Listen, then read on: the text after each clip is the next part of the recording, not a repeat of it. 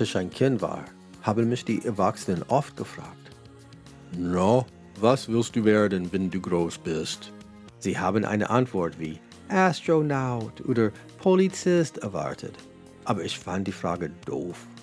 Wie soll ein siebenjähriges Kind so etwas wissen?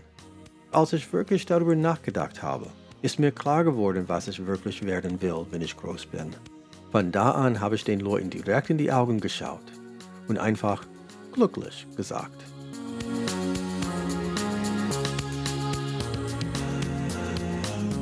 Im Laufe der Jahre wurde meine Enttäuschung über das Schulsystem und die Gesellschaft im Allgemeinen immer größer.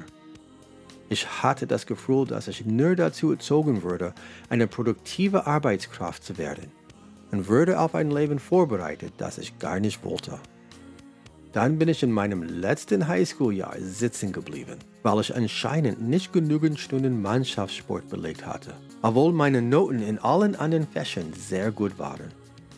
Da verlor ich alle Hoffnung in das System und beschloss, mein Leben so zu gestalten, wie ich es leben wollte. Ich brach die Schule ab, machte einen Abschlusstest und vertraute auf meinen Instinkt, der mich zu meinem Glück führen sollte. Ein paar Jahre später habe ich Julia in San Francisco kennengelernt und gemeinsam haben wir uns ein neues Leben aufgebaut. Jetzt drehen wir die Zeit ein paar Jahrzehnte vor, die wie bei uns allen auch voller Freude und Leid waren. Ja, ich habe einen Bürojob und auch viel Verantwortung. Aber habe ich das Ziel meines siebenjährigen Ichs erreicht? Bin ich glücklich mit dem Leben, das ich mir aufgebaut habe? Die Antwort ist ein eindeutiges Ja.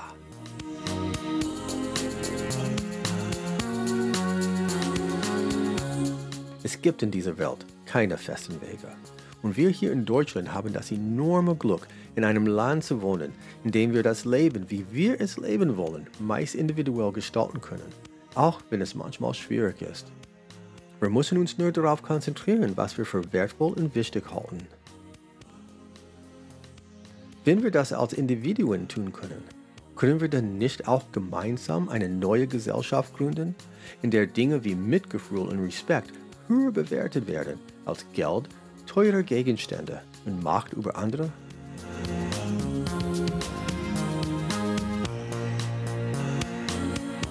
Willkommen im Wandelpunkt. Mein Name ist Josh Wilkins. Und mein Name ist Julia Auer. Heute spreche ich mit Lauritz Heinsch aus Freiburg über sein Büro für sozialen Humusaufbau und seine vielen Projekte. Auf seinem Weg zu einem Workshop in der Nähe von Fulda hat er bei uns einen Zwischenstopp gemacht und wir haben den ganzen Nachmittag zusammen verbringen können.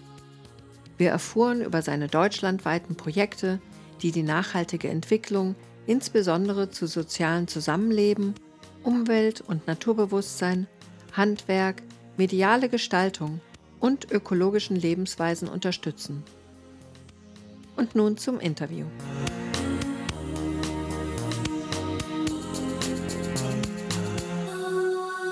Schön, dich heute hier zu haben, Lauritz. Danke, schön hier zu sein. Ja, du bist sogar extra aus Freiburg angereist, gell? Ja. Das ist ja total der Wahnsinn. Ich wollte unbedingt das mit euch äh, live machen mhm. und euch auch vorher noch mal ein bisschen kennenlernen. Ja, sehr gut. Und mhm. so weit musst du ja jetzt gar nicht. Also du fährst ja dann weiter in den Vogelsberg. Gell? Richtig, ja. Also noch mal ein Stündchen und dann bin ich auch schon an meinem Ziel. Sehr gut. Wunderbar. Ja, erzähl uns doch am besten zuallererst, was du sonst so im Leben getan hast, bevor du von deinem Projekt erzählst. Ähm, wie kam denn das, also was hast du vorher gemacht? Ich würde, ich würde in der Schulzeit anfangen. Mhm. ein bisschen weit zurück, aber da ging das so ein bisschen los, dass ich, ah, ich hatte richtig Lust, Sachen zu gestalten und in die Hand zu nehmen. Ich bin auch in so einer, also in Fulda groß geworden und da gab es eine sehr ausgeprägte Musikszene. Und ähm, viele meiner Freunde haben, haben, Musikinstrumente gespielt und dann ich auch. Und äh, da war der Punkrock irgendwie sehr präsent in meinem Leben. Und äh, ich habe mit Freunden dann eben eine Band gehabt und habe Musikveranstaltungen ins Leben gerufen, hatte ein kleines Festival mit zwei Freunden auch geplant. Ähm, ein Stadtmagazin haben wir gemacht und es ging immer weiter. Ich habe dann gemerkt, dass ich in der Schule gar nicht so viele Hausaufgaben machen muss, wenn ich mich in der Schule auch engagiere in äh, AGs und Arbeitsgruppen. Und dann habe ich die Schülerlotsen der Schule äh, geleitet und Schülerausweise gedruckt, war bei der Schulhomepage und der Schülerzeitung tätig und habe eine Film AG mitgeleitet. Und dann hatte ich immer eine Ausrede, nicht im Unterricht zu sein und auch immer eine Ausrede, warum ich keine Hausaufgaben gemacht habe. Das hat mir sehr gut gefallen. Ähm, hat aber auch dazu geführt, einerseits, dass ich immer so mit einer 4 Minus durchgekommen bin, dass die Lehrer mich so durchgewunken haben, weil ich ein Stein im Brett hatte. Und ähm, ja, andererseits, dass ich äh, gemerkt habe, wie, wie toll das ist, Menschen, äh, Menschen Räume zu schaffen ähm, und äh, mit denen irgendwie aktiv zu sein für unterschiedlichste Themenbereiche. Dann wurde ich vor die Wahl gestellt, entweder ich bin jetzt konform und mache Abi oder ich kann es halt nicht machen. Und dann habe ich gesagt, äh, nee gut, will ich nicht. Bin nach der 12. Klasse abgegangen und bin nach Hamburg gezogen und habe da äh, Praktika beim Film gemacht. Ein Jahr Praktikum ähm, hat mein Abi ersetzt. Ich habe jetzt Fachabi. Ähm, das wissen viele nicht, ist aber sehr interessant. Du brauchst gar keine Prüfung schreiben, um Abi zu machen, sondern machst bis zur 12. Klasse und dann ein Jahr Praktikum, zack, bumm. Das war sehr gut. Dann habe ich beim Film gearbeitet, fünf Jahre. Mhm. Und wie gesagt, im ersten Jahr das Praktikum, habe mich dann aber hochgearbeitet, ohne das jetzt studiert zu haben oder so, sondern immer am Set mit dabei gewesen als Setaufnahmeleitungsassistent später, auch kleinere Kurzfilme gedreht. Und so war ich in Hamburg, einer richtig großen Stadt. Ähm, vorher nur in Fulda, in einer kleinen Stadt. Und auf einmal war ich ganz anonym und ganz klein und hatte nicht mehr so viele Kontakte. Und habe da die Mutter meines Kindes kennengelernt. Wir sind mittlerweile nicht mehr zusammen, aber haben äh, viele krasse Reisen unternommen und äh, eine Hündin auch aufgenommen. Da war ich 19. Und drei Jahre nachdem wir die Hündin aufgenommen haben, sind wir schwanger geworden. ja. Das verändert das Leben. Das verändert das Leben, allerdings, ja. Das habe ich vorher gemacht. Und dann äh, kommt mein Wandelpunkt. Mhm. Ja, erzähl uns doch erstmal, bevor du von deinem Wandelpunkt berichtest, von deinem Projekt, was du jetzt machst. Was, äh, worum geht es da? Du hast ja ähm, das Büro für sozialen Humus. Humusaufbau, ja. Humusaufbau, genau. Ja, das ist ja ziemlich cool. Das kommt ja, äh, also kann man sich auch so bildlich richtig vorstellen. Ähm, also erstmal den Humusaufbau vielleicht im Garten oder im Wald, aber dann, was ist denn sozialer Humusaufbau? Möchtest du da ein bisschen ja, drüber erzählen? voll gerne, auf jeden Fall. Ähm, der Humus ist ja der gute Boden, also der humose Oberboden, der nährstoffreiche im Wald oder im günstigsten Fall auch im Garten. Und Hummus ist das Kichererbsengericht, mhm. was äh, auch sehr lecker ist. Mhm. Und das Ganze kannst du in der Landwirtschaft machen, aber ich wollte das übertragen auf den sozialen Bereich, weil ich glaube, die Basis, um irgendwas umzusetzen, ist erstmal das Soziale. Ob das jetzt dich selbst betrifft oder ob das deine Gruppe betrifft oder die Menschen um dich herum. Und für mich ist die Basis dieser soziale Humusaufbau ist das gemeinsame Feiern. Am Feuer für mich am liebsten am Feuer, mit ein paar Bierchen, ein paar Tüten und äh, ordentlich Live-Musik. Mhm. Und dabei habe ich festgestellt, hey, es macht so viel Spaß mit den Leuten, ähm, diesen sozialen Kleister zu haben, eben dieses festliche, feierliche Beisammensein, dieses locker, lockere. Und da kommen die geilsten Ideen bei raus. Wenn diese Ideen den Abend überleben und die am, also die Ideen, die am nächsten Tag noch übrig sind, die wirklich in die Tat umzusetzen, mit diesem mit diesem Feuer aus der letzten Nacht, mhm. also dem Inneren. Ähm, das ist für mich sozialer Humusaufbau, wenn wir das, diese Begeisterung, die wir haben, in die Welt tragen können. Super. Und da hast du ja jetzt so richtig ähm, so bestimmte Projekte, die du damit äh, herausgebildet hast. Oder wie würdest du das nennen? Ja, würde ich so nennen. Also das Büro für sozialen Humusaufbau bin quasi erstmal nur ich mit äh, meiner Power und dem, was ich wo ich mein, meine, meine Kraft drin entdeckt habe, was mir sehr leicht fällt umzusetzen und ultimativ viel Spaß macht, was mir Lebensqualität und ähm, eine Vision für mich selbst und mein Leben gibt. Und in dieses Büro zählen verschiedene Projekte, nämlich einmal eines meiner ältesten Projekte ist das Humus Festival. Das ist ein acht Tages selbstorganisiertes Workshop, Campleben und Mitmachen Festival auf Spendenbasis zur Vernetzung der Bereiche Permakultur, Wildnispädagogik, Foodsharing und Flake. Und das existiert seit 2015 und es gab mittlerweile bis heute 15 Festivals in Deutschland davon. Und es läuft selbst organisiert weiter. Also ich brauche da gar nicht mehr viel zugeben. Und es gibt andere Leute, die davon so inspiriert sind, dass sie einfach sagen, wir haben Bock, das weiterzumachen. Und dann finden die selbstständig weiterhin statt. Festival klingt immer so groß, aber die Humus-Festivals sind auf 120 Leute begrenzt, ähm, dass man sich eben gut kennenlernen kann auch und wiedererkennen kann auf dem Festivalplatz. Ein anderes Projekt ist äh, die Flake. Das ist eine Multisharing-Plattform in 3D, analog, nicht digital. Also es gibt im Internet ja ganz viele Plattformen, wo man sich vernetzen und zusammenschließen kann und Sachen miteinander teilen kann. Die Flake ist aber eine Kunstinstallation nach Joseph Beuys, sozialer Plastik, und die existiert quasi in der, in der analogen Welt. Also wir bauen die auf und dann gibt es verschiedene Themenbereiche, die dort eben geteilt werden können. Das einfachste sind natürlich Fähigkeiten. Ich suche Fähigkeiten oder ich möchte was lernen oder ich ähm, kann was und möchte das jemandem beibringen oder ich habe was zu viel, was ich abgeben möchte oder ich suche was, was ich, was ich gerade brauche. Ähm, das sind so die einfachsten Sachen, aber das geht auch weiter in regionale Vernetzung, in Liebesbriefe, in Veranstaltungen, ähm, Termine, Orte, alles Mögliche, was geteilt werden möchte, kann geteilt werden und es obliegt den, ähm, den, den Orten ein bisschen und den Leuten, die es bespielen, was dafür Themenbereiche auftauchen und drauf vorkommen. Alles auf der Basis der Tauschlogik Freiheit, also es wird nichts verkauft oder auf Spenden äh, dargeboten, sondern es ist komplett alles ähm, nicht umsonst, kostenfrei mhm. und ja, eben bedingungslos. Und das ist eben eine Vernetzungsplattform. Sehr, sehr geil. Wir sind da 2017 auf, ich glaube, 13 oder 14 Festivals gewesen. Musikfestivals, Workshop-Festivals, Hybriden sind wir einmal komplett durch ganz Deutschland getourt mit dieser Kunstinstallation und haben noch ganz viele andere Möglichkeiten auch ausprobiert, wie eben bedürfnisorientierte Kommunikation abseits von dem Verbalen auch stattfinden kann. Zum Beispiel, ich brauche, ähm, ich war auf einem Festival unterwegs und brauchte Ohrenstöpsel hatte ich nicht, aber zum Schlafen brauchte ich die. Dann habe ich mir ein Schild geschrieben, habe mir das auf den Rücken gehängt, bin ein paar Meter gelaufen, zack, hat mich jemand darauf angesprochen und konnte mir die geben. So, ich hätte natürlich auch fragen können oder er hätte vielleicht auch ähm, einfach ohne die Ohrstöpsel weiterleben können, aber einfach, ich habe es auf den Rücken geschrieben und zack, bumm, war es da. Und das ja, haben wir dann auch mal mit einer Wohnung gemacht. Also wir suchen eine Wohnung, zack, bumm, äh, auf einer Demo gewesen oder im Park und dann wirst du einfach angesprochen. Mhm. Solche Sachen.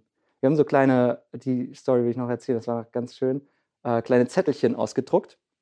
Und da standen Spieleinladungen drauf, wie zum Beispiel, es war super heiß auf dem Festival und äh, wir wollten die Leute so ein bisschen erinnern, äh, trinkt doch mal ein bisschen mehr Wasser, kann euch vielleicht gut tun. Stand auf dem Zettel, trink ein Glas Wasser und gib den Zettel weiter. Mhm. Und so sind diese Zettelchen mit auch, schenk einem Menschen irgendwas oder also mach, mach einem Menschen unbemerkt ein Geschenk oder ähm, streck jemandem die Zunge raus und gib den Zettel weiter, stand dann immer drauf. Und so haben die sich wie so Steine, die du übers Wasser wirfst, und so, mhm. tit, tit, tit, ähm, haben die sich verbreitet. Das war auch richtig schön zu sehen, wie die Leute über so ganz kleine, niedrigschwellige Zettelchen ähm, in Kontakt miteinander kommen ja. und ja. was daraus entsteht. Das ist ein Projekt, ähm, was ich auch noch sehr, ähm, sehr gerne mag, was aber auch mittlerweile selbst organisiert weiterläuft. Also es gibt Transition Townhäuser, es gibt mh, hm, Hausflure in, in Städten, es gibt ähm, Schulen oder äh, Jugendherbergen, die haben so eine Flake da hängen bei sich und benutzen das als Kommunikationsschnittstelle oder als so Aktivitätsknotenpunkt. Manchmal mit einem Foodsharing-Verteiler noch, manchmal mit ähm, einem kleinen Umsonstladen, kleiner Umsonstkiste und so. Also du sagst, da hängt eine Flake. Was heißt, wie kann ich mir das vorstellen? Flake ist ähm, einmal Flake von dem Dorf von Vicky und äh, einmal wegen, dem, wegen der Schneeflocke, also der Snowflake, weil die Installation, die wir gebaut haben, sieht von oben aus wie eine Schneeflocke. Also es sind äh, weiße Laken gespannt, ähm, schneeflockenförmig von oben. Und auf diesen Laken steht dann eben, stehen die Oberthemen. Aber eine Flake kann im Prinzip aussehen wie du möchtest. Kann auch ein Bilderbuch sein, ein großes Bilderbuch, was an der Wand hängt, sehr platzsparend und du kannst es durchblättern. Und da stehen dann Nachrichten von Leuten an Leute oder was? Ja, zum, zum Beispiel. Beispiel. Mhm. Genau. Toll. Also je nachdem, was es braucht. Und ne, manchmal brauchst du die Kontaktdaten von den Leuten, ja. dass sie sich auch finden können. Manchmal gibt es eine Glocke, die geläutet werden kann, jedes Mal, wenn es ein Match gibt. Ähm, manchmal werden Zeiten verabredet. Das ist sehr, sehr unterschiedlich. Es gibt da kein, das ist die Flake und das nicht. Es gibt auch kein Copyright oder so, sondern es geht eben da hauptsächlich um diese soziale Plastik und die Vernetzung der Leute und die Transparentmachung der Bedürfnisse, Fähigkeiten und Ressourcen, um die eben miteinander zu teilen. Und wie das dann aussieht, ist eigentlich Irre. den Menschen selbst überlassen. Und das war auch noch ein Projekt, ähm, die Flake. Dann gibt es die Pfade zur Wildgestaltung. Das ist ein auf zwölf Lernjahren basierender Weiterbildungskosmos mit mh, den Grundsäulen der Permakultur und Wildnispädagogik. Ähm, aber was auch ein großes Anliegen dabei ist, ist eben Selbstorganisationsstrukturen, ein partizipatives Finanzierungsmodell, dass es eben ähm, im Prinzip noch mehr Leuten möglich ist, daran teilzunehmen durch Fundraisings, ähm, durch Stiftungsanträge, durch eigene GoFundMe-Kampagnen, was zu den Lerninhalten auch mit dazugehört. Also wie kann ich meine eigene Bildung für mich äh, kostenfrei generieren, indem ich aber trotzdem einen Mehrwert für die, die Mitwelt generiere. Also dieses ähm, barrierefrei auf einem, auf einem äh, finanziellen, ähm, finanziellen Aspekt spielt da eine große Rolle und die, das generationsübergreifende Lernen äh, durch eben alltagsintegriertes äh, Lernen spielt auch eine große Rolle, weil ich selber bin sehr früh Papa geworden, habe in den Weiterbildungen, die ich gemacht habe, erfahren, dass es gar nicht so einfach ist, mit einem Kind dann da teilzunehmen. Weil es dann oft irgendwie eine, eine Form von Frontalunterricht ist oder dass Kinder dann vielleicht als störend wahrgenommen werden oder so. Und wir versuchen bei den Weiterbildungen Kinder gezielt zu integrieren. Kinder und auch Tiere. Also es gab eine, die mit ihrem Pferd und ihrer Ziege teilgenommen hat zum Beispiel. Oder ähm, eine, ein eine Weiterbildungsjahr, äh, da waren neun Kinder dabei. Das heißt dann was anderes und es verschiebt sich manchmal äh, der Fokus von der Weiterbildung. Ähm, aber dadurch, dass es alltagsintegriertes Lernen ist, das gehört mit dazu. Also wir können, ähm, wenn wir nur homogen sind, äh, bringt das ja nichts. Also wir müssen von den Kindern lernen und auch von den Ältesten. Das wollte ich genau sagen. Also, weil das ist ja auch für alle, auch ähm, ja, für kinderlose Leute, dass sie mal Kinder erleben. Also, ich meine, man Ja. kann ja eigentlich von der Vielseitigkeit dann auch nur immer wieder Nutzen äh, äh, bekommen, weil, weil man ja dann einfach viel mehr Sachen ausgesetzt ist, die man dann wieder äh, erfährt Ja. äh, und eben nicht einfach nur stur irgendwo sitzt und irgendeinem Frontalunterricht zuhört, Ja. wie du sagst. Genau. Wow. Ja, super. Und da gibt es eben zwölf verschiedene Jahre. Das Mhm. erste Jahr ist der Lernpfad. Da gibt es einen tieferen Einblick in alle möglichen Nachhaltigkeitsbereiche von Tiefenökologie, Wildnispädagogik, altes Handwerk mit Lehmbau, über akt politischen Aktivismus, ähm, aber auch äh, Soziokratie, also hierarchiefreie Organisationsstrukturen, Permakultur so weiter. Da gibt es ähm, das erste Jahr. Das zweite Jahr ist so ein bisschen unterm Stern der Wildnispädagogik. Da machen wir äh, Outdoor-Erste Hilfe, Fährten lesen, Vogelsprache, das Feuer machen, solche Geschichten.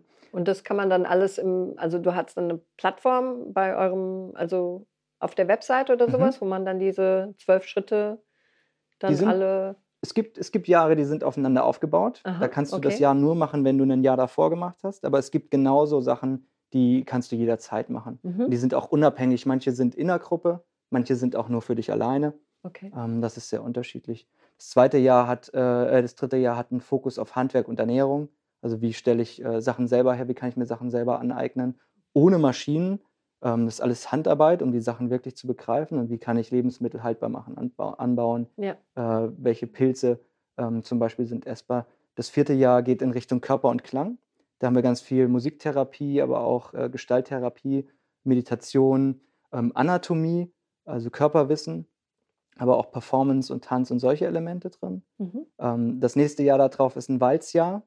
Wenn du quasi drei Jahre hast, dann bist du quasi Gesellin. Und dann kannst du auf die Walz gehen, dann bist du in der Gruppe unterwegs. Es gibt Tremperrennen, es gibt äh, Jahreskreistreffen und ähm, ja, du bist auf der Walz mit ganz vielen Projekten, die in Deutschland mit uns kooperieren. Es gibt ein Jahr, da kannst du Hausarbeiten, Masterarbeiten, Diplomarbeiten, wenn du ähm, akademisch arbeiten musst, quasi für dein Studium, kannst es aber mit einem Thema mit uns ver äh, verbinden, dir einen Tutor aus unserem Netzwerk suchen und das mit denen gemeinsam machen. Es gibt äh, ein Jahr, das ist nur mit Lernbaustellen, das heißt, wir reisen durch ganz Deutschland und äh, die Leute können Handwerk lernen, auch mit Maschinen, also vom Teichbau, Lehmbau über ähm, Elektroinstallation, Solartechnik, alles Mögliche, was du, was du möchtest. Und so gibt es eben zwölf verschiedene Jahre, Ja, Wahnsinn. die du machen kannst. Ähm, Und dann gibt es noch ein Projekt, das ist eine Filmwerkstatt, mhm. ähm, weil ich eben beim Film gearbeitet habe und Film immer noch für ein fettes Medium halte, nur keinen Bock mehr habe, irgendwie Tatortfilme zu produzieren, die zwar vielleicht cool sind, aber irgendwie nicht so einen Mehrwert generieren außer Unterhaltung.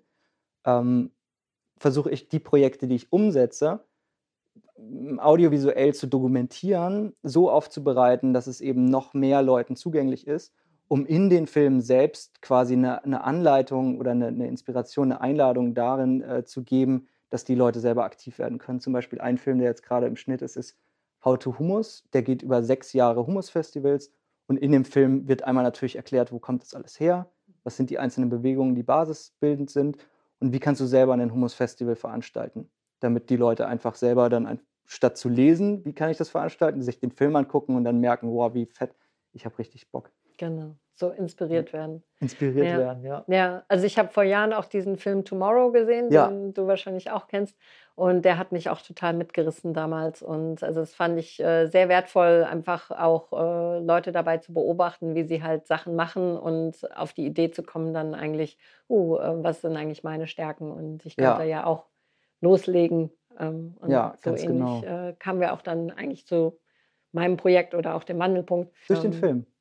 Jein, also es, es ist auf alle Fälle ein Anstoß gewesen, um äh, selber aktiv zu werden. Mhm. Also und nicht mehr nur zu, zu gucken und ein Teil des Problems zu sein, sondern eben ein Teil der Lösung zu werden.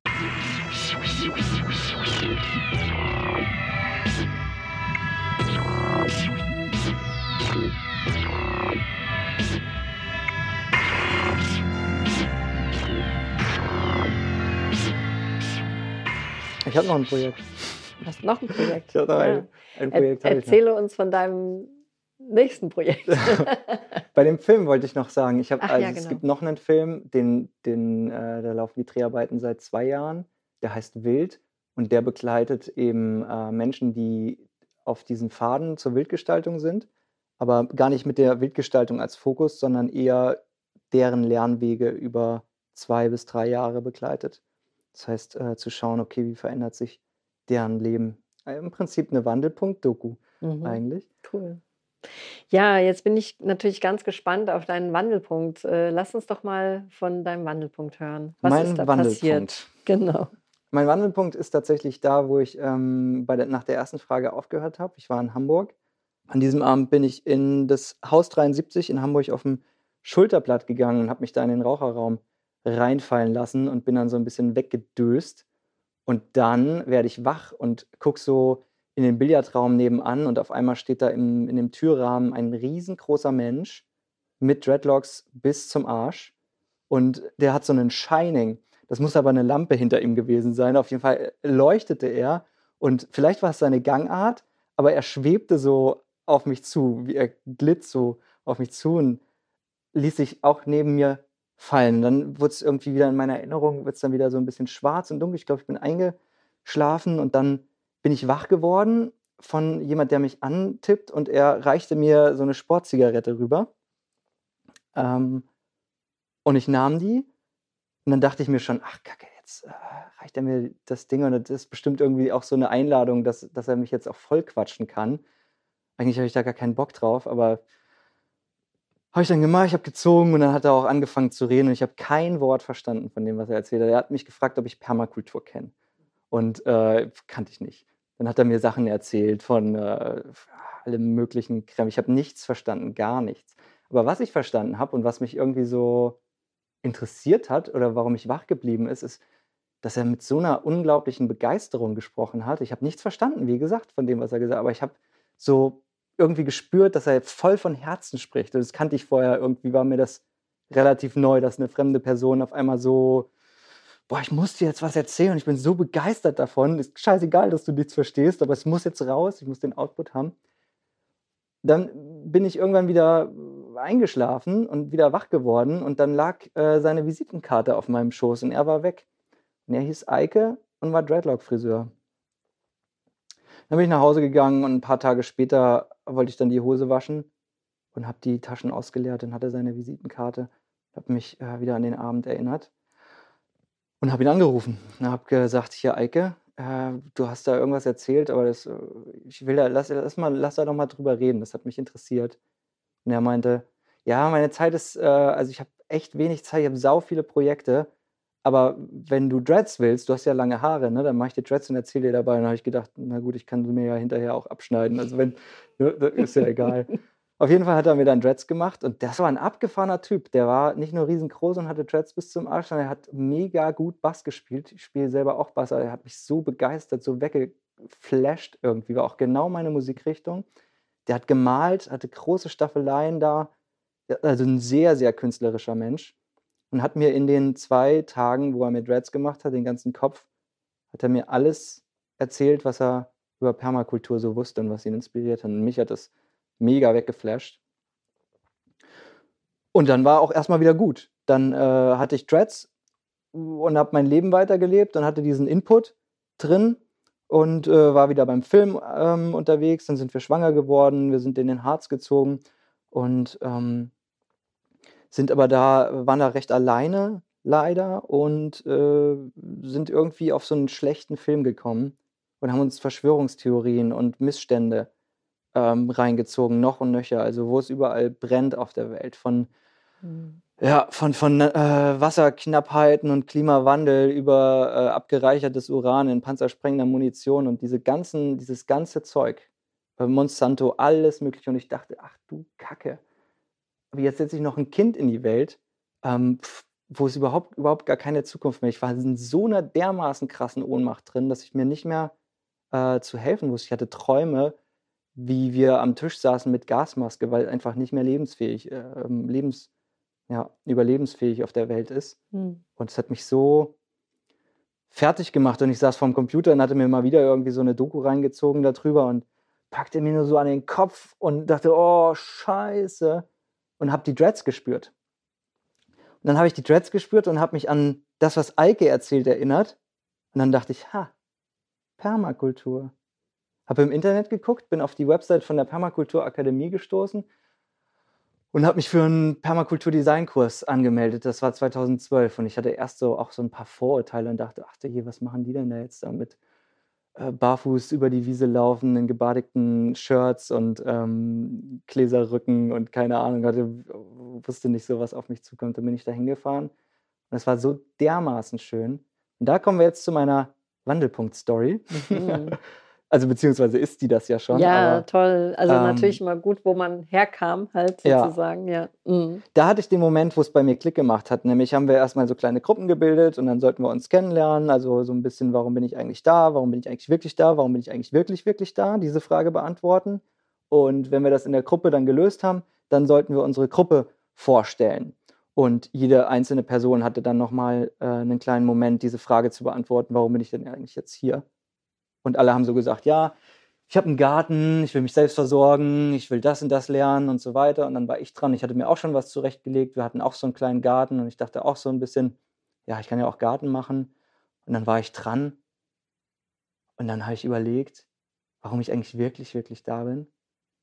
Und dann konnte ich das gar nicht mehr erzählen, das mit dem Garten. Dann habe ich, ja, ich einfach, meine Lippe hat gebebt und dann liefen mir die Tränen runter und ich habe gesagt, ich habe einfach die Hoffnung in die Menschheit verloren. Ich bin so hoffnungslos. Und das ist jetzt mein letzter Strohhalm, an dem ich äh, mich klammer irgendwie und hoffe, dass das irgendwie was ist, weil wenn nicht, dann äh, geht alles vor die Hunde und ich, keine Ahnung, was ich dann gemacht hätte, aber das hat mich so bewegt. Ich hatte es vorher, hatte ich glaube ich noch nie, mich so schnell, so verletzlich zu zeigen in einer Gruppe. Aber ich hatte dieses, dieses Vertrauen zu den Leuten und wie die darauf reagiert haben. Also wie, wie es schaffte auf einmal so einen Raum. Ne? Das war so, die haben das so aufgesaugt und dann äh, war, war der Moment vorbei. Ich kann mich auch nicht mehr genau erinnern, was ich gesagt habe. Aber ich bin dann rausgegangen, um erstmal eine zu rauchen, um mich hier runterzubringen. Und dann kamen die Leute immer mehr, immer mehr, immer mehr und meinten, das, was ich gesagt habe, also was, was sie selber gesagt haben, ne, das hat überhaupt gar nichts damit zu tun, warum sie wirklich da sind, sondern das, was ich gesagt habe, das ist genau das, warum sie da sind. Nur sind sie da jetzt erst irgendwie rangekommen und wie geil und fett und lass uns. Und das war so mein Startschuss, mein Wandelpunkt. Das war. In dem Moment habe ich mich so unglaublich verstanden gefühlt. Ich habe mich so unglaublich aufgehoben gefühlt und, und sicher und irgendwie ja, beschwingt dass, dass so viele Leute da auch, ähm, dass es denen ähnlich geht. Und wir saßen, die ganzen Nächte saßen wir am Feuer und haben Musik gemacht und haben uns so blendend verstanden. Ich bin nach dem ersten Wochenende vom PDK nach Hause gefahren, habe mir die Haare abrasiert und habe die Dreads genommen und habe die im Garten vergraben. Habe die, äh, ja, hab die im Garten vergraben und habe äh, für mich selber so ein kleines Dankeschön an Eike rausgeschickt, ähm, dass ich jetzt da angekommen bin, wo er vielleicht äh, also da auch seinen Teil dazu beigetragen hat. Mhm. Und seitdem bin ich mega angefixt von der Permakultur und kann echt sagen, die hat mir Perspektive gegeben oder das, das, was ich da drin sehe, hat mir Perspektive gegeben und vor allem hat es mir einen, den, den Weg geöffnet, meine Selbstwirksamkeit ähm, zu entdecken, rauszufinden und ja, ja, eine Vision für, für mein Leben zu, zu kreieren. Zu genau. schauen, wo will ich hin, wie will ich das machen und ähm, ja, ein bisschen wieder die Hoffnung auch gegeben. Was das ist dann die soziale Permakultur, ja. Also auch die als, Magie der sozialen Permakultur. Genau, ja. ja. Das ist ja eigentlich, was viele auch ähm, bei der Permakultur, also reduzieren es viele tatsächlich nur auf den Garten. Aber ähm, genau, es ist dieses äh, People Care und äh, das ja so wichtig ist auch. Und ähm, ja, weil wir halt alle in diesem großen Garten hier leben. Und es, ja, es ist, ich finde es wahnsinnig wichtig und ähm, das wird halt oft übersehen in der Permakultur. Und, ähm, aber das ist eigentlich der Garten, der innere Garten, den wir pflegen und ja. hegen sollten. Ja, ja, ja, ja. Genau. Und dann hast du ja mit deinen Dreads dann deinen Humusaufbau im Garten gemacht. Ja. So ist es, ja. Toll. und dann äh, kam ich da mit Glatze an. Das war, äh, ja, war auch gut am zweiten und dritten Wochenende. Schön. Da habe ich Freundschaften geknüpft, die sind bis heute noch da. Also mhm. Leute, die ich da kennengelernt habe, sind äh, mit der einen, mit der ich den PDK gemacht habe, spiele ich heute in der Band. Die spielt die Gitarre. Die liebe Tanja, liebe Grüße, Tanja. super. Ja, das äh, super Geschichte, total ergreifend auch. Also das äh, finde ich immer sehr schön. Ähm, also das ist ja ein richtig einschneidender ähm, Wandel Punkt und Wandel überhaupt. Also auch gerade, es ist ja sehr schwierig, auch heutzutage eben, wenn man kleine Kinder hat. Äh, also ich habe jetzt auch mittlerweile Enkel und äh, oder wir ähm, haben Enkel und das ist ja schon, man muss dann drüber nachdenken, ja, was, was bieten wir eigentlich dieser neuen Generation hier und ähm, ja, und das äh, ist schon auch eine große Motivation, eben ähm, Sachen anders zu machen, ja, wenn man aufgeweckt ist und drüber nachdenkt. Ja. ja. Was verbindet dich persönlich mit deinem Projekt? In einem Wort Bock. und das, das Wort erkläre ich nochmal. Ich habe einfach tierisch Bock. Es macht einfach so Spaß. Es fällt mir leicht. Ich habe ähm, das Gefühl, das ist, ist genau das, was mir Lebensqualität gibt, was mir Kraft gibt, wo ich mich selbst in meiner Kraft spüre und fühle. Ähm, ja, und das, das verbindet mich mein, mit meinen Projekten. Und dann bin ich sehr, sehr, sehr, sehr dankbar, dass ich es geschafft habe, mich damit auch selbstständig zu machen, sodass ich nicht den Spagat habe, in zwei Welten leben zu müssen und einen Broterwerbsjob habe und einen, einen Hobby-Herzjob habe, sondern dass ich beides irgendwie machen kann und dafür brenne ich und dafür, ja, deswegen habe ich so viele Projekte dann auch. Äh, es, es fetzt einfach. Die Vielschichtigkeit fetzt auch. Mhm. Schön. Was oder wen hoffst du damit zu erreichen? Das ist, das ist gut. Wen, wen hoffe ich damit zu erreichen? Ist besser als wen möchte ich erreichen oder wen, also ich will niemanden überzeugen. Ich finde, alle sind, sind genau so richtig, wie sie sind. Ähm, ich weiß nicht, wen hoffe ich zu erreichen? Alle, die auch Bock haben wollen, mit sowas irgendwie unterwegs zu sein. In verschiedenen Aspekten ihres Lebens. Ähm, ja, alle, die ähm, alle, die sich dazu hingezogen fühlen, da mitzumachen, ähm, gerne mitmachen. Mhm. Ja. Aber nochmal spezi äh, spezieller finde ich, ich äh, am liebsten, deswegen mache ich viel in Bildungssachen. Ich glaube halt, die große, äh, das große Potenzial steckt in den Kindern, etwas zu verändern. Die nehmen sehr viel, ne, also wie du, wie du, auf, wie du aufwächst, ähm, das nimmst du halt als, als gegeben an und äh, du kannst da schnell reinwachsen es ist äh, sehr, sehr einfach, sich dann irgendwie Sachen, also ein bisschen, die sind ein bisschen flexibler als jetzt Menschen mit äh, dann schon einen festen Job mit, einer, mit einem Haus und einem, äh, mit einem Kredit und mit, mit Kindern und so. Die sind im Prinzip von ihrem Wesen her, ähm, die können sich verändern, wenn sie das selber wollen. Ähm, aber oft ist der Mensch ja auch ein Gewohnheitstier und möchte es gerne auch so machen, wie er es oder sie es halt machen will. Und das ist auch völlig in Ordnung. Die dürfen genau so bleiben. Ich will niemanden verändern. Ähm, es sei denn, sie wollen es selber. Es sei denn, sie wollen es selber und dann ähm, können sie auch das selber machen. Ähm, können auch gerne mitmachen, wenn sie wollen. Hm. Ich glaube, äh, die, die, die, ähm, die Möglichkeit, Menschen zu inspirieren, sind eher die jüngeren Leute, die dann auch vielleicht ähm, die Fridays for Future Bewegung, die, die damit aufwachsen, die das selber für sich erfahren haben, oh, wir haben jetzt hier eine große Verantwortung für die, für die Welt, wir müssen Sachen anders machen, sonst geht es einfach nicht weiter. Und Ja. ähm, Ja, ja, viele haben ja auch so eine gewisse Hoffnungslosigkeit für die Zukunft und ähm, oder Perspektivlosigkeit. Also das ist für mich, also ich ähm, interviewe tatsächlich auch sehr gerne äh, die jüngeren Generationen, ähm, um also auch so ein bisschen da ein Gefühl für zu kriegen, vor allen Dingen, ähm, weil sie äh, brauchen ganz dringend auch eben äh, eine Vision für die Zukunft, eine positive, halt, wie man Sachen anders machen kann, weil wir müssen, glaube ich, alle verstehen und eigentlich auch eigentlich alle, wirklich äh, jung wie alt, dass äh, das, was wir gerade machen, müssen wir nicht machen. Wir können was anderes tun. ja. Und ja, aber du hast recht, für die Jungen ist es natürlich einfacher, sowas gleich von Anfang an aufzubauen, als ähm, für die alten Hasen jetzt äh, ihr Leben umzukrempeln. Ja, Aber genau. Finde ich auch ein ja, bisschen, äh, also ich bin ja selber noch jung und jemandem, der, der älter ist als ich, irgendwie erzählen zu wollen, wie es jetzt besser funktioniert, ist auch nicht mein Ding. Ja, das Missionieren ist halt immer Ja, so, ähm, das geht gar nicht. Und ähm, also, aber die Leute, also ich merke das ja auch bei meinen Gartenführungen, also ich missioniere auch nicht. Die Leute kommen zu mir, äh, wenn sie das hören wollen. Und das ist mir auch ganz wichtig. Also ich gehe nicht raus und äh, versuche Leuten eben Sachen aufzudrücken oder so, sondern es, es, ich glaube, sie sind auch nur aufnahmefähig, wenn sie wirklich auch Interesse ja. haben. Und wenn es Ähm, Bock macht, Genau. Ja, und das ist ja auch diese, ähm, wo es diese Herzensangelegenheit ist halt, weil wenn du vom Herzen sprichst, auch wie dieser Eike das äh, getan hat für dich, Ja, dann berührst du halt auch andere Menschen ja. und äh, das ist ja das Schöne an der ganzen Sache. Beim Sehr Trampen habe cool. ich ganz äh, oft festgestellt, dass es, oder halt relativ früh festgestellt, dass es im Prinzip zu jedem Menschen irgendwo eine Brücke gibt.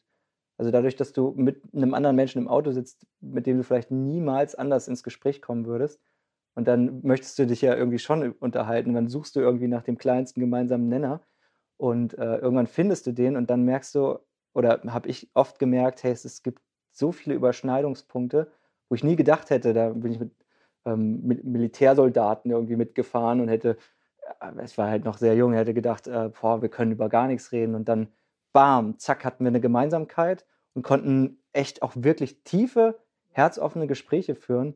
Ähm, ja, ich glaube, es gibt zu jedem Menschen gibt es eine Brücke und diese Brücke eben rauszufinden und äh, damit zusammenzugehen, das finde ich sehr, sehr wichtig.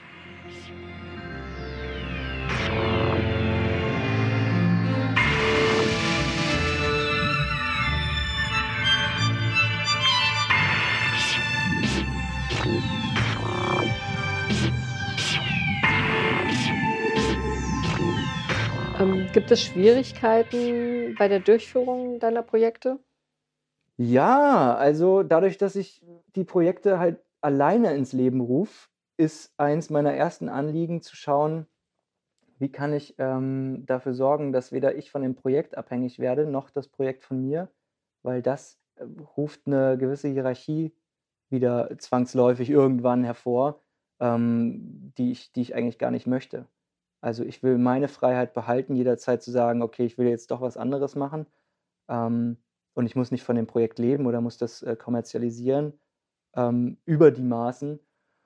Oder, ähm, tja, oder ich bin dann Projektionsfläche für Menschen, wenn ich jetzt äh, ein Festival mit 120 Leuten veranstalte und stehe dann quasi am ersten Tag da und mache die Einführungsrede oder so, dann bin, bin ich die Projektionsfläche für all ihre ähm, vielleicht Konflikte oder so. Also das sind manchmal so Sachen, ähm, die musste ich erst lernen, äh, da Sachen nicht persönlich zu nehmen, sondern ähm, ja, Päckchen bei den Menschen zu lassen. Ein hartes Fell oder ein dickes Fell einerseits, das ist ein schmaler Grad ne, zwischen, ich habe jetzt ein dickes Fell, ich lasse Sachen nicht an mich ran und ich akzeptiere Feedback, aber trotzdem, das ist ein schmaler Grad, da drauf zu wandern, das finde ich sehr wichtig, das musste ich erst lernen.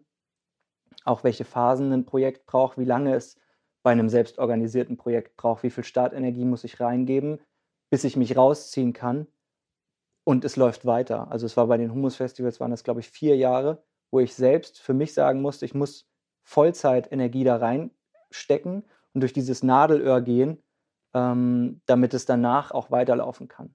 Also hm, Geduld haben, das ist wie, ähm, ja, wie, ein, wie ein Kind oder ein, ein Tier, was man aufwachsen sieht, ein Projekt. Also natürlich nicht so krass, aber ähm, es braucht auch eine Menge Geduld da drin. Mhm. Also auch so eine Mischung zwischen Festhalten und Loslassen Festhalten und Zeit. loslassen. Nicht zu festhalten und mhm. nicht zu sehr loslassen.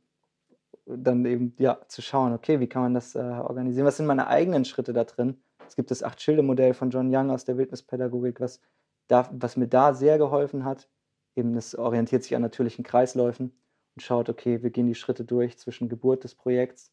Ähm, danach kommt die, die Orientierung, die Inspiration, dann kommt eine Phase der, des Aktivierens und Freispielens, dann kommt eine Phase der ähm, fokussierten Produktivität, des Fleißs und des Vollpowergebens, dann kommt eine, eine Pause, stagniert so ein bisschen und du kannst so nochmal genau gucken, okay, was ist jetzt hier wo eigentlich passiert, dann geht es weiter in dieses Feiern, äh, Wertschätzen, Ernten, Teilen, ähm, in, die, in, die, äh, in, das, in das Bündeln und Reflektieren.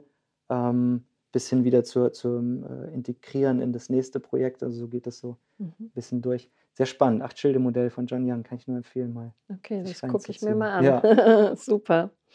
Ähm, wie begegnest du Leuten, die dir sagen, das, was du tust, ist Zeitverschwendung? Ähm, begegne ich kaum noch Leuten, die das sagen, weil ich äh, glaube ich, ich kann das ganz gut erklären, was ich mache. Ähm, und äh, deswegen habe ich seltenst Momente, wo Leute sagen, das ist Zeitverschwendung. Weil es eben auch mein Job ist, äh, kommt es halt eben auch draußen in der normalen Welt, ähm, ist es nicht so, dass es Zeitverschwendung, weil ich damit ja meine Brötchen verdiene und meinen Sohn damit ernähre. Ähm, ist es halt mein Job. Deswegen, und Zeitverschwendung ist es nicht, weil sie den, auch die Früchte davon irgendwie sehen oder ich das gut vermitteln kann. Genau. Ja. Ja.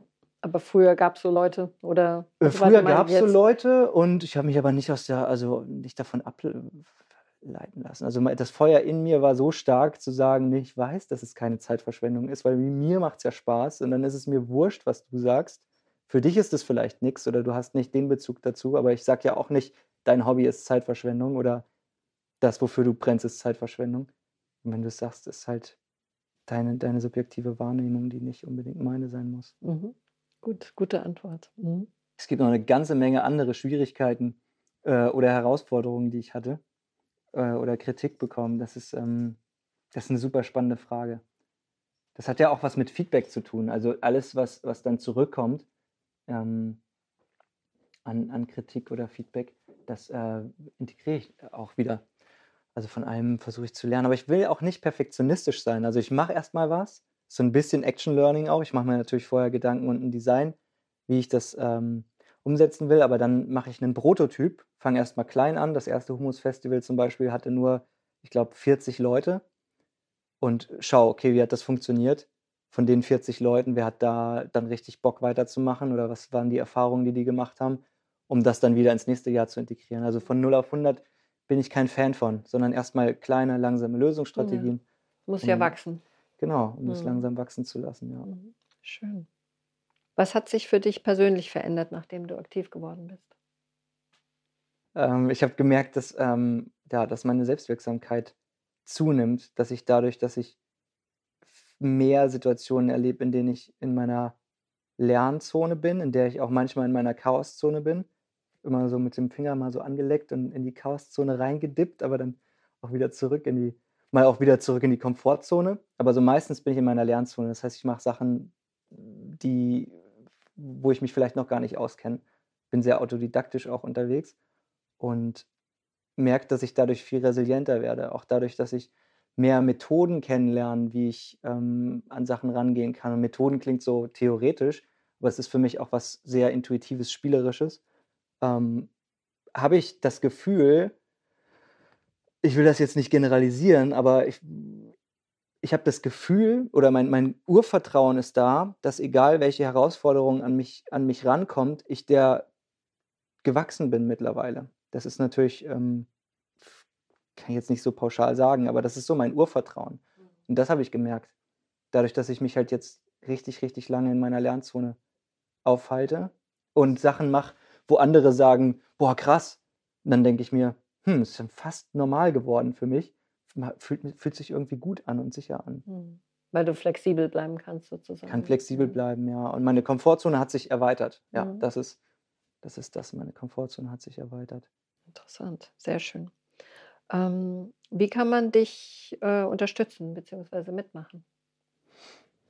Ähm, unterstützen kann man mich, indem man selber aktiv wird und schaut, was ist für, für jede Person selber, für jeden Menschen selber, was ist für dich Lebensqualität? Was bedeutet das für dich? Was brauchst du, um in deine Kraft zu kommen? Was brauchst du, um wirklich guten Herzens das zu machen, worauf du Bock hast, um gleichzeitig für dich selbst, aber auch für deine Mitwelt einen Mehrwert zu erzeugen? Und das ist schon wenn das, äh, wenn das jeder und jede macht, dann ist schon, äh, dann bin ich schon unterstützt. Das finde ich schon geil. Ansonsten unterstützen kann man mich, indem man äh, ein bisschen Bierchen ans Feuer mitbringt und eine Gitarre. Das unterstützt mich auch schon extrem. Ähm, ansonsten, ja, aktiv werden, ähm, die Projekte umsetzen, worauf man Bock hat. Und das ist völlig wertfrei. Es kann alles sein, einfach nur machen und ja, bisschen weniger Angst, bisschen mehr Mut. Ja. Super. Hast du Tipps für unsere Zuhörer? Na, eben das ähm, auch, sich selbst mal damit zu befassen, was, was bedeutet Lebensqualität, was bedeutet Mehrwert, was, ähm, was, äh, was brauchst du in der Welt gerade? Können wir so, so weitermachen? Und wenn die Antwort ist ja, ist das auch in Ordnung. Und wenn die Antwort ist nee, dann Okay, wie können wir anfangen? Ja, was gibt es da draußen schon? Mal gucken. Dieses Einzelkämpfertum finde ich auch, ähm, braucht es gar nicht. Es gibt so viele geile Projekte überall. Die braucht man gar nicht selber gründen. Kann sich erstmal anschließen. Und es geht auch darum, erstmal nur zu lernen. Wenn man jetzt neu in einem Bereich ist, muss das Rad auch nicht neu erfunden werden. Also erstmal anschließen, erstmal lernen, erstmal gucken, ist das überhaupt was für mich? Ja, mutig sein, und dann loslegen. Ein Schritt nach dem anderen. Ein Schritt nach dem anderen. Und am Feuer abhängen. Hey, das muss Spaß machen. Das ist auch ein guter Tipp. Es muss, wenn es keinen Spaß macht, das ist das Einzige, was man falsch machen kann, ist, dass es keinen Spaß macht.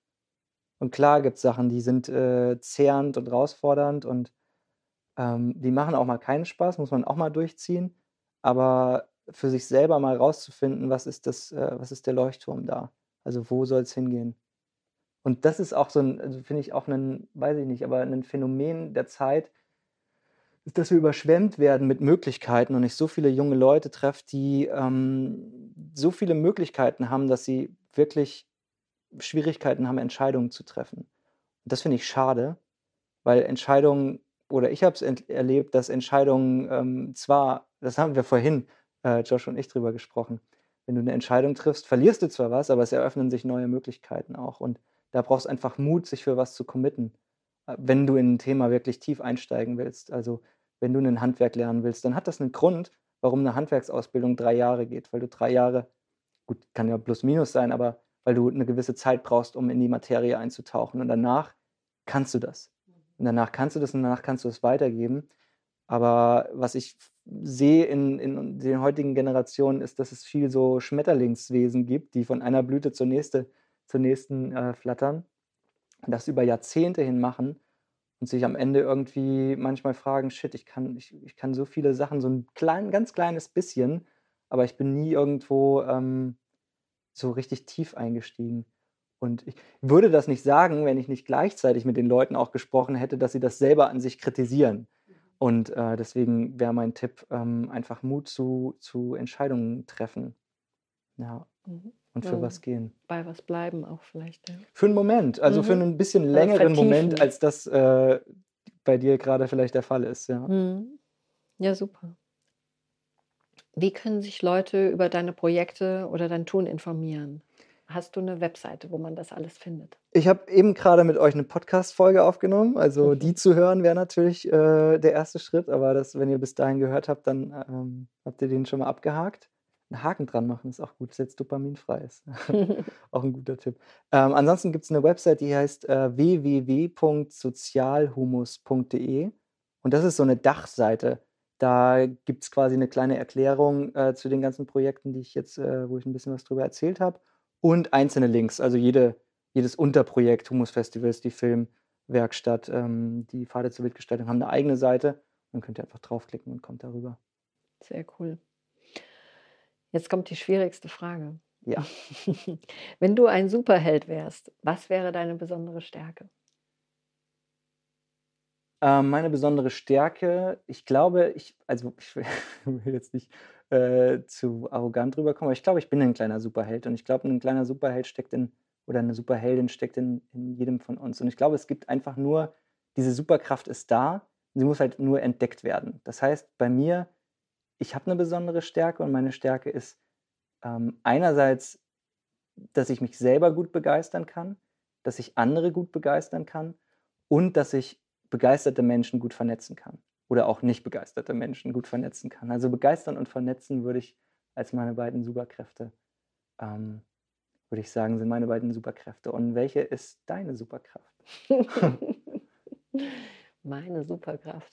Ich glaube, es ist auch Leute berühren und äh, ihnen die Herzen zu öffnen. Und äh, ja, vielleicht auch Leute. Also ich hatte mal eine Weile gesagt, es ist, äh, ich nenne das wie eine Gehirnmassage. Hm. Vielleicht ist es eher eine Herzmassage. Mhm. Ich weiß es nicht. Aber es ist ähm, doch Leuten auch mal äh, einen anderen Blickwinkel auf die Welt zu geben. Ne? Ja. Wofür ich mich gerne begeistere. Ja. Und, aber ja, ich stimme auch überein, dass wir, also das ist auch so eine kleine Trickfrage, also weil ich glaube wirklich, dass wir alle auch Superhelden sind und das aber gar nicht so wahrnehmen. Und äh, weil wir haben jeder irgendwo unsere Stärken und Kräfte und ja, die können wir auch mal herauskitzeln und Ja, feiern. ja. Und wenn die deutlich werden und wir die zusammenbringen, dann sind wir die Avengers. Das ist ja diese Superhelden-Gang. Genau. Äh, das ist total wichtig und das ist ähm, in der sozialen Permakultur gibt es diese von John Croft, das Dragon Dreaming.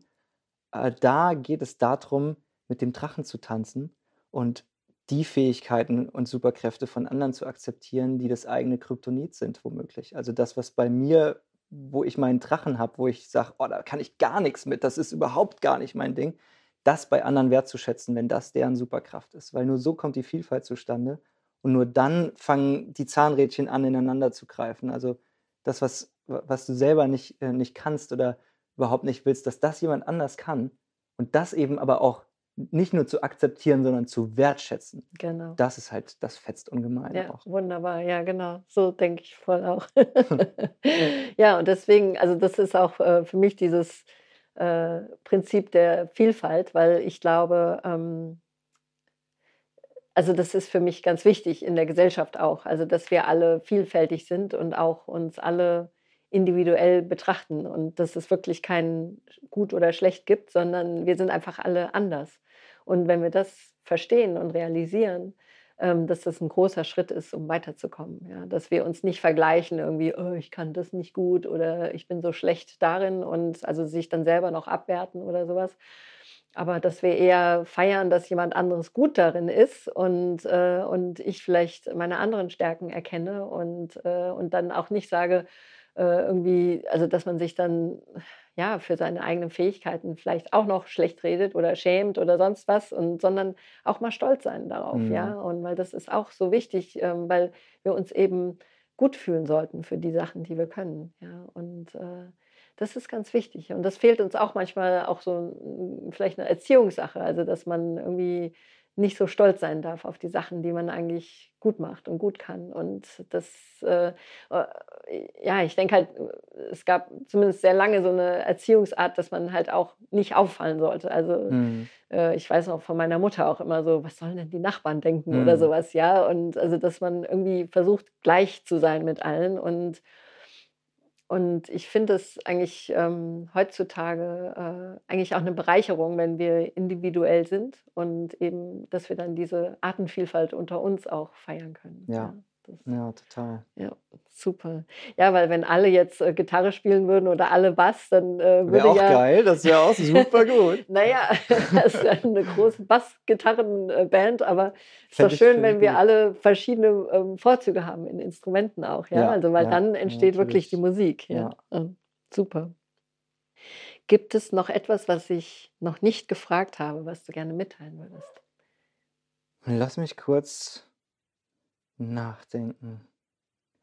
Wir sind unglaublich privilegiert, dass wir uns über sowas Gedanken machen und dass wir so die Freiheit haben, ähm, sowas äh, zu machen, unsere Hobbys und äh, zu, zu uns, unserem Beruf. Und ähm, ja, da, da haben wir richtig, richtig viel Glück gehabt. Richtig gute Glücksgeburten in Raum und Zeit sind wir dafür. Und ich glaube, dass damit aber auch eine, eine Verantwortung mitgeht. Also ich möchte das nicht nur einfach haben, sondern ich glaube, dass, ja, dass, dass ich eben auch mit dafür verantwortlich bin, dadurch, dass ich das habe, dass andere das auch bekommen können. Und ich bin ja gar nicht perfekt da drin. Ich will auch gar nicht perfekt sein. Ich habe genug Ecken und Kanten und provoziere auch gerne oder bin auch mal äh, genervt und schlecht drauf. Also das äh, darf alles sein.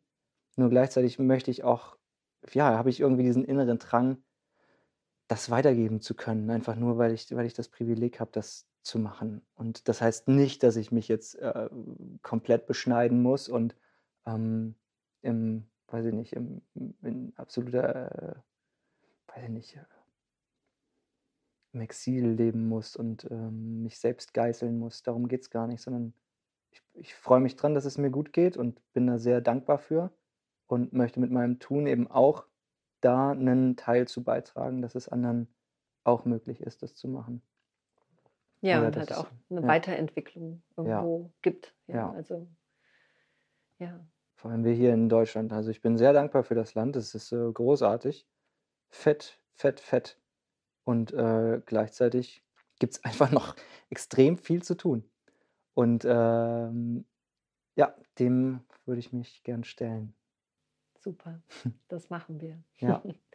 Danke für das Interview. Es war wirklich eine ein ganz tolles Gespräch. Es hat mir sehr gefallen. Dankeschön, auch.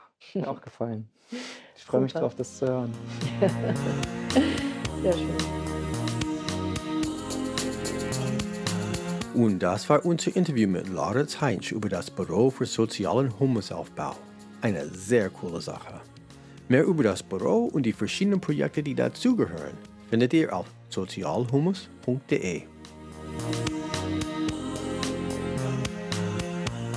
Mehr Informationen über diese sowie alle Folgen unseres Podcasts, inklusive Links und Fotos, findet ihr auf unserer Webseite wandelpunkt-podcast.de. Dort könnt ihr die Folgen direkt anhören und auch unseren Newsletter abonnieren. Keine Lust vorm Computer zu sitzen? Kein Problem. Holt euer Handy raus, macht den Podcast-Player auf und sucht nach Wandelpunkt Podcast. Wir sind überall zu finden. Dort könnt ihr uns abonnieren und nie wieder eine Folge verpassen. Habt ihr ein Projekt oder kennt ihr jemanden, den wir interviewen sollen? Her damit. Schickt uns eine E-Mail an kontakt.wandelpunkt-podcast.de. Wir freuen uns, von euch zu hören. Kennt ihr Leute, die unseren Podcast unbedingt hören sollen? Seid nicht scheu. Erzählt es Freunden und Familie, Fremden und Bekannten. Schreibt es auf ein Blatt Papier und klebt es auf euer Rücken und ruft es von den Dächern. Wir sind im Wandelpunkt angekommen.